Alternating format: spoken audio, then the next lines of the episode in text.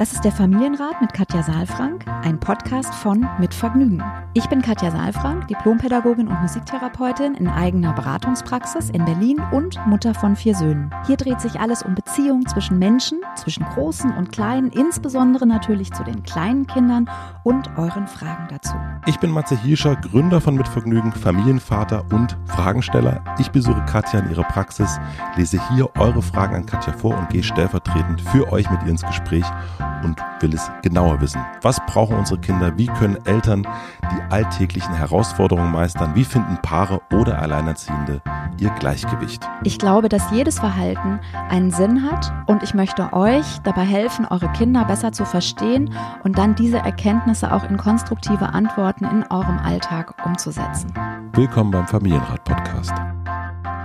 Hallo und guten Tag. Herzlich willkommen zum Familienrat Podcast mit Katja Saalfrank und Matze Hilscher. Guten Tag. Äh, guten Tag, meine Liebe. Wir sind leider wieder auf Entfernung, aber im Herzen sitze ich bei dir auf der Couch ja, und trinke genau, einen Tee. Genau, also für die ganz kalte Jahreszeit hoffe ich dann wirklich, dass wir wieder uns schön kuschelig irgendwie in meinen, also natürlich mit Abstand, ist klar. Mit Abstand. Aber äh, trotzdem irgendwie uns im, zumindest im gleichen echten Raum und nicht nur virtuell befinden. Ja, ich äh, mache mein Fahrrad wieder äh, safe sozusagen, damit ich auch weiter zu dir kommen kann. Aber aktuell, ach, ich bin bahnmäßig und so weiter. Das, äh, mhm. das kriege ich irgendwie gerade nicht so gut hin. Mhm. Deswegen ähm, bis, ich glaube, beim nächsten Mal haben wir wahrscheinlich mein Fahrrad wieder und dann kann ich wieder mit dem Fahrrad rüber geradelt kommen zu dir. Sagst du auch nach rüber eigentlich? Also von, mhm. ich wohne ja in Ostberlin, im alten ehemaligen Ostberlin und du im Westberlin. Ja, ich sag auch immer rüber. Genau. Okay.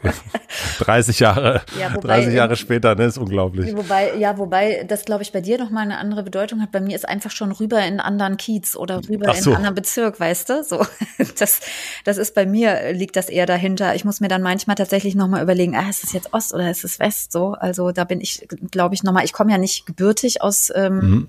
aus Berlin und ähm, komme ja eigentlich aus dem, ähm, also aus dem tiefsten Westen, ähm, aus, mhm. äh, also bei Frankfurt, Wiesbaden bin. Ich bin ja eine Wiesbadenerin, alte, okay. Hessin. Ja, es, ich sage immer noch rüber. Es ist echt, ähm, echt Wahnsinn. Muss man echt, muss ich aufhören mit, glaube ich. Das ist, äh, ich kann mich, also es ist wirklich verrückt. ja, das ich war stimmt. rüber. Ich war rüber. Ja. Ich hatte neulich Frederik Lau im Hotel Matze und der sagte auch immer, bin ich zu euch gekommen wie ich zu euch gehe. Das ist richtig wie so ein, wie so ein, äh, ja, der war für den nämlich auch völlig rüber und der sagte auch, ja, wenn er äh, rüberfährt in den Osten, sagt auch seinen Freunden Bescheid.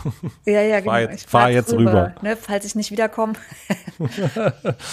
ich würde sagen, ich ähm, wir starten, mal. Oder? Wir starten mal. Wir starten heute mal direkt rein. Mhm. Äh, wir haben eine schöne Frage bekommen an familienrat.mitvergnügen.com und bevor ich die Frage vorlese, wie immer, möchte ich euch den Supporter vorstellen.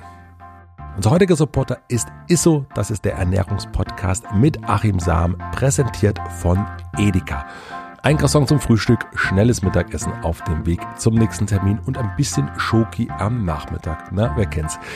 Besonders im Alltag muss das Essen schnell zubereitet sein oder ich esse auch mal schnell im Vorbeigehen. Manchmal habe ich leider überhaupt keine Geduld und nehme mir auch gar keine Zeit, auf gesunde Ernährung zu achten. Und ich muss zugeben, dass mir ein kleines Update zu bestimmten Ernährungsthemen nicht schaden könnte. Der ISO-Podcast richtet sich an alle, die sich mit dem Thema Ernährung auseinandersetzen möchten, also an mich. Das Tolle ist, Host Achim Sam ist alles andere als ein typischer Ernährungswissenschaftler. Achim erklärt leicht, verständlich und lenkt euch unterhaltsam durch die verschiedensten Ernährungsthemen. Gemeinsam mit Radiomoderatorin Julia Rohrmoser beantwortet er Fragen, bietet Orientierung und hilft euch und mir, euren eigenen Ernährungsstil zu finden. Die Themen drehen sich rund um bewusste Ernährung, es geht um Lebensmittel, alle möglichen Foodtrends und Ernährungsmythen. Jeden Donnerstag erscheint eine neue Folge.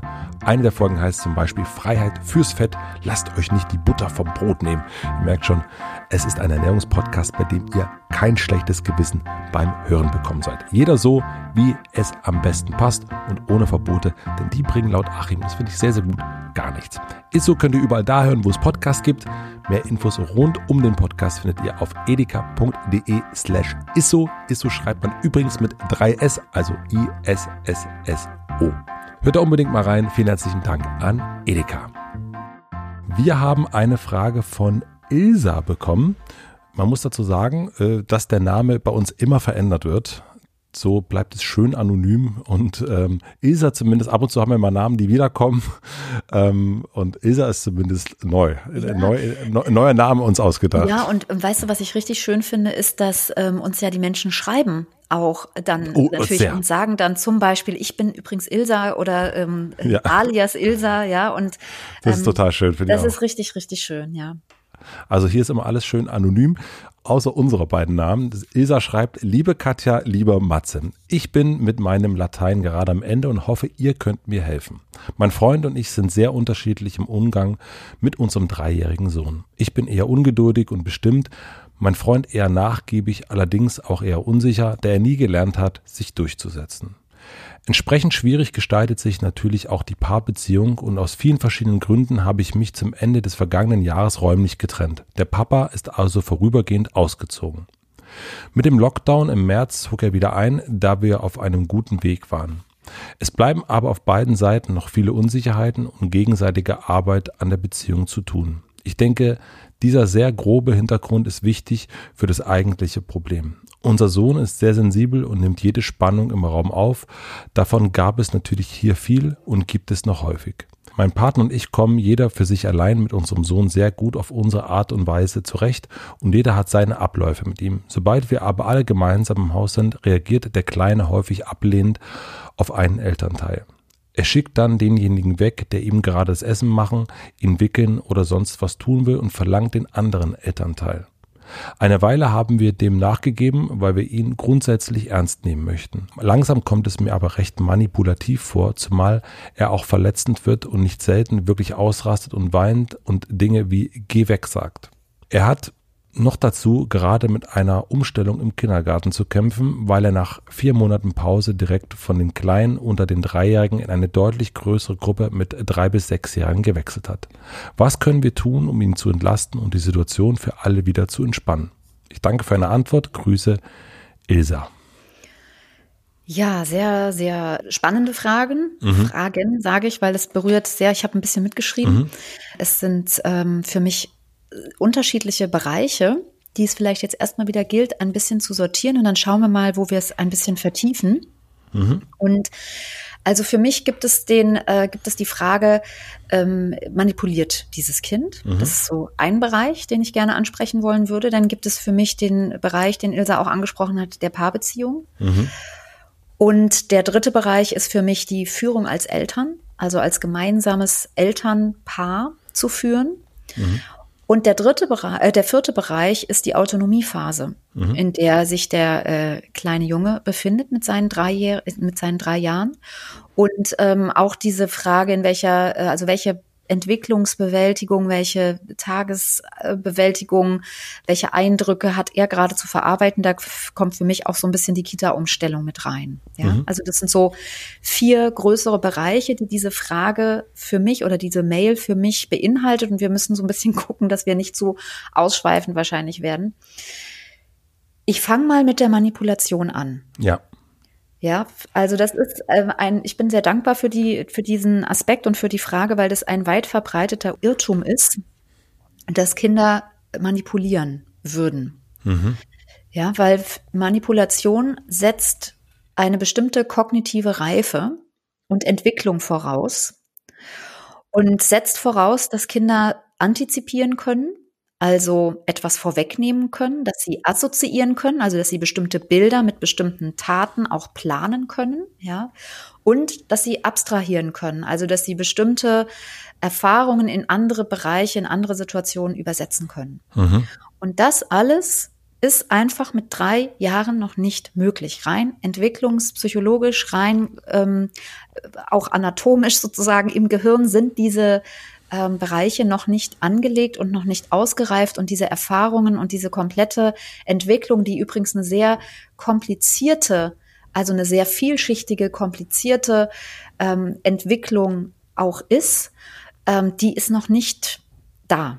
Das ist nicht möglich. Ja, deswegen finde ich das einfach nochmal wichtig, sich das klarzumachen. Es kann sein, dass wir uns manipuliert fühlen. Ja. Das hat oft eher was mit uns zu tun als äh, mit dem anderen. Nur, ähm, also er kann mit seinen drei Jahren die Dinge noch nicht vorwegnehmen. Er kann auch noch nicht das Ganze abstrahieren, auf eine andere Situation übertragen. Er kann in dieser Form noch nicht planen, jemand anderen für seine Belange einzusetzen. Ja, und das, das führt eben oft zu Unzufriedenheit oder zu, ähm, zu, einer, zu einer Ungeduld auch bei uns, äh, also bei uns Erwachsenen. Ja, wenn wir diese Idee eben haben, manipuliert zu werden. Und jetzt höre ich, äh, Ilsa ist ja sehr, sehr offen auch mit sich. Ne? Sie sagt, sie ist eher ungeduldig mhm. und auch bestimmt. Ja, das heißt, sie hat sich was in den Kopf gesetzt, so verstehe ich das. Ja. Und das möchte sie dann auch irgendwie umgesetzt haben. Und ähm, sie, äh, wenn das nicht funktioniert, dann ist sie auch, also sie möchte das schon gerne dann auch nach vorne bringen und dann hm. ist sie vielleicht ungeduldig, ja. ja. Während ihr Freund, ähm, sagt sie eher ein bisschen aus einer, wie sie jetzt hier interpretiert, aus einer Unsicherheit heraus eher auch nachgiebiger ist, mal ein Schrittchen zurückgeht und sich eben nicht durchsetzt. Ja, so das so beschreibt sie ja jetzt äh, dieses, diese Paarbeziehung beziehungsweise diese Elternschaft so ein bisschen, ja.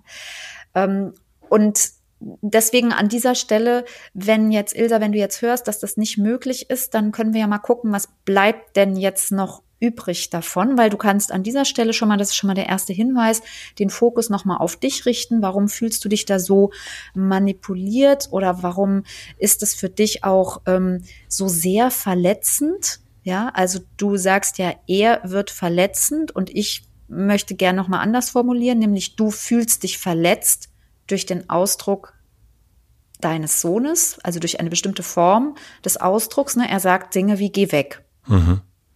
Ja, und jetzt wäre es wichtig, auch da eben, wenn ich sage, den Fokus auf sich zu richten, nochmal ähm, auch zu verstehen, dass eben dadurch, dass er noch sehr klein ist, ähm, er vor allen Dingen auf dieser einen Ebene kommuniziert, nämlich auf der Ebene, die etwas über ihn selbst aussagt.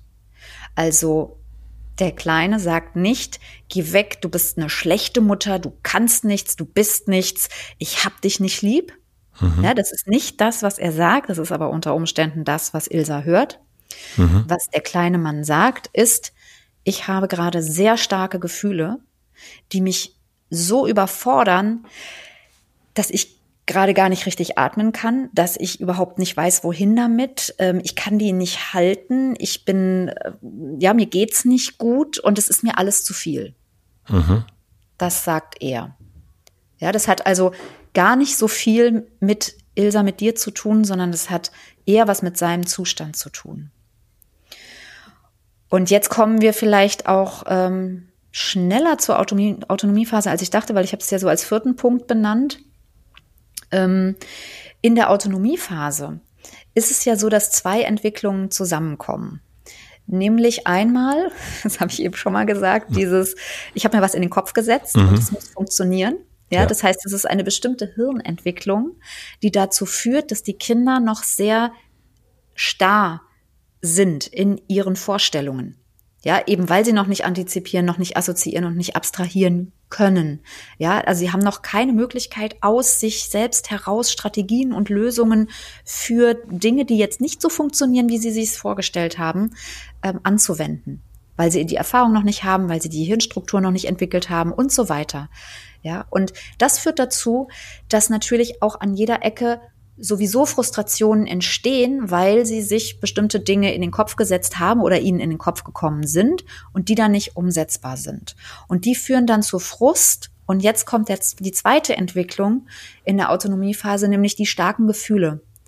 Also sie haben nicht nur ein bisschen Wut oder ein bisschen Angst oder so, sondern es ist alles, es ist alles ein sehr, sehr über, überflutender Prozess. Also die Kinder fallen oft in eine große Hilflosigkeit, weil die Gefühle so stark sie überrumpeln, übermannen, dass sie ähm, ja, ja fast auch oft dann so wie auf einem anderen Planeten wirken. Ja, so ein Kind, was mal in so einem Wutanfall drin ist, ja, also sie schreibt jetzt hier von Ausrasten, ja. Ähm, das heißt, der, der ist dann völlig ähm, außer sich, ja. Und ähm, im wahrsten Sinne des Wortes wahrscheinlich, ne? Also, ja, genau, mh. genau. Im wahrsten Sinne des Wortes. Und es ist fast ein bisschen sowas wie ein Systemzusammenbruch. Also ich sage auch oft zu Eltern, ihr könnt es euch vorstellen wie einen kleinen Nervenzusammenbruch, den, den wir ja manchmal auch kennen, ja, als Erwachsene. Und das Systemchen bricht zusammen. Und wenn man das jetzt weiß, dann kann man das nochmal uminterpretieren, nochmal anders verstehen. Also die, das Kind besser zu verstehen, dass es ein Prozess im Kind ist, was mit sehr starken Gefühlen zu tun hat, was damit zu tun hat, dass, dass sich ja da auch vielleicht eine Ungeduld entwickelt. Ne? Da ist, Ilsa kennt das ja. Sie kennt das ja, dass mhm. sie sich was Bestimmtes in den Kopf gesetzt hat und das auch durchsetzen möchte und dann ungeduldig wird, wenn es nicht gleich oder wenn es nicht so passiert, wie sie sich das vorstellt. Das heißt, Ilsa, vielleicht schaffst du das an der Stelle, das bei dir nochmal zu fühlen, was das für ein Gefühl ist und dann nochmal mehr in den Perspektivwechsel auch zu gehen und deinen Sohn zu fühlen, zu spüren, dass der in Not ist, dass der verzweifelt ist und dass es nicht um dich geht und du nicht doof bist, was, dass er das nicht sagt und auch nicht meint, sondern und auch nicht der Freund, ne? Also also genau, mhm. genau. Also ihr beide, ne? Genau. Er spricht nicht über die Erwachsenen, sondern er erzählt etwas über sich selbst und seinen Zustand. Und das ist eine ganz andere Perspektive, die sehr viel Druck rausnehmen kann und eben auch wieder Verbindung schafft, weil das andere ist ja hat ja was Trennendes, ne? Wenn wir denken, du redest über mich und das sollst du nicht und ne, dann fangen wir an zu schimpfen, wir katapultieren uns quasi somit aus der Beziehung raus und wenn wir spüren, das hat nichts mit mir zu tun, also nichts mit, mit es hat nichts mit unserer Beziehungsebene zu tun. Er erzählt nichts über meine Mutterschaft, sondern er erzählt etwas über sich und über seine Vorgänge. Dann kann ich mich damit verbinden und nochmal ganz anders auch an dieser Seite stehen, ein Verständnis zu entwickeln, zu sagen, Mensch, du bist gerade ganz, du weißt gar nicht, was du willst, ne? Wie schrecklich. Das ist ja furchtbar, wenn man nicht weiß, was man will. Geh weg, komm her, geh weg, komm her. Dann ist der Papa da, ne? Dann ist der Papa endlich da. Dann denkt man, man hat jetzt irgendwie eine Möglichkeit gefunden zu beruhigen und dann soll aber die Mama kommen und dann geh du wieder weg und so. Also das, das ist eine Zeit. Geh weg, komm her. Ja, so könnte man die eigentlich auch nennen. Ja, das. ja, diese Autonomiephase. Ich habe das ähm, auch erlebt, ähm, auch genau in dem Alter und ich erinnere mich wirklich an einer äh, eine Szene, die, ich, die mich so verletzt hat, auch. Ähm, Im ersten Moment, weil ich das natürlich überhaupt nicht erwartet habe, dass das kommt. Ich, ich erinnere mich, wie ich ganz schnell von, von der Arbeit nach Hause gefahren bin, mich mhm. total abgehetzt habe, weil ich natürlich Essen, Abendbrot essen wollte, was bei uns irgendwie recht wichtig ist, ne, dass wir zusammen essen. Mhm. Und ich komme nach Hause, bin total fix und alle, weil ich so schnell gefahren bin und, ne, und Sachen nur halb fertig gemacht und so weiter und so fort. Ich komme rein, freue mich aber, dass es geschafft hat und unser Sohn sagt, Papa, geh weg. Oh. Und das mhm. ist natürlich erstmal, denkt man, oh. Mhm. Und dann aber dahin zu kommen und zu sagen, das hat jetzt, mhm. das ist weder mit mir noch mit ja. dir jetzt zu tun, mhm. sondern es ist jetzt irgendwie das ist jetzt Schatz, das ist nur eine Phase. Ähm, ja. Das ist, da muss man wirklich. Ja, Schatz, es ist nur ein Gefühl. Ehrlich ja, gesagt. Schatz ist nur ein Gefühl. Ja, genau. Und ja, das, ja. das ist sein Gefühl. Ne? Es hat gar nichts mit, mit dir und deinem Zustand. Weiß gar nicht so viel über dich. Ja, ja, ja. Und das mhm. nicht persönlich zu nehmen und so weiter. Aber ich kenn, kann total nachvollziehen, was du da hast. Also das ist, ähm, oder was ihr da auch habt, wahrscheinlich beide dann, dass man mhm. sich so blöd fühlt und irgendwie denkt, was, was habe ich denn, hä, was, hä? Und das kennt man ja, wenn jemand sagt, geh weg, dann hat man ja erstmal, äh, es ist ja was Ablehnendes, ne? Man, man ist nicht gewollt und es spielt, glaube ich, also diese Sätze, die triggern ja auch was. Also es hat bei mir auf jeden Fall Total. was getriggert. Also Total. Und jetzt ist es, also heute ist es sind super Übergänge, muss ich sagen, zu den Themenbereichen, weil wir hatten ja, ich hatte ja gesagt, Paarbeziehung. Genau. Und ich möchte einfach diesen, diesen Satz, geh weg, auch nochmal ins, in den Kontext dieser Paarbeziehung mit reinbringen, weil ja, das, total. was ja passiert, mh, weil das, was passiert, ähm, auch mit Ilsa, ist ja, dass sie sozusagen verwechselt, was ist das Gefühl des Kindes und was ist eigentlich mein eigenes Bedürfnis. Ja, und ich glaube, dass auf der, auf der Erwachsenenebene, auf dieser Paarbeziehung ganz viele unerfüllte emotionale Basis, Grundbedürfnisse gerade nach Erfüllung suchen. Also sich nah zu fühlen, sich geborgen zu fühlen, sich sicher zu fühlen, sich verstanden zu fühlen, sich wertvoll zu fühlen. Ja, da, und da rede ich jetzt nicht über einen der beiden, sondern ich glaube, es sind Aspekte, die eben dazu führen, dass die beiden ja sogar ja beschlossen haben, erstmal ähm, sich räumlich zu trennen. Also wirklich dann, weggegangen sind, auch, auch da wieder genau. am Wort sind. Ne? Also geh ja. weg ist hier auch ähm, Programm. Ja, Genau, ist Programm und vielleicht auch dieses Komm her wieder. Ne? Mhm. Also das ist auch etwas, was mir gleich so, so, so ins, ins Herz gesprungen ist. Ne? Also er ist vorübergehend ausgezogen und dann ist er wieder eingezogen und auch sehr dicht. Wir wissen ja alle, dass der Lockdown, das konnte man ja, kann man ja erst im Nachhinein jetzt auch so analysieren, ist ja etwas, was ähm, sehr sehr viel Dichte und sehr viel Gleichzeitigkeit hat, dadurch, dass wir nicht weg konnten. Das heißt, die Probleme sind nicht neu oder die Themen sind nicht neu entstanden, sondern eigentlich nochmal verdichtet und, und sozusagen sehr in der Essenz an die Oberfläche gekommen. Und ähm, diese Frage, gehören wir zusammen oder nicht, geh weg, komm her, ähm, ist vielleicht etwas, was noch nicht geklärt ist zwischen den beiden, wie die zusammenleben wollen und ob da eine Entscheidung auch getroffen ist, wir gehen diesen Weg gemeinsam als Paar.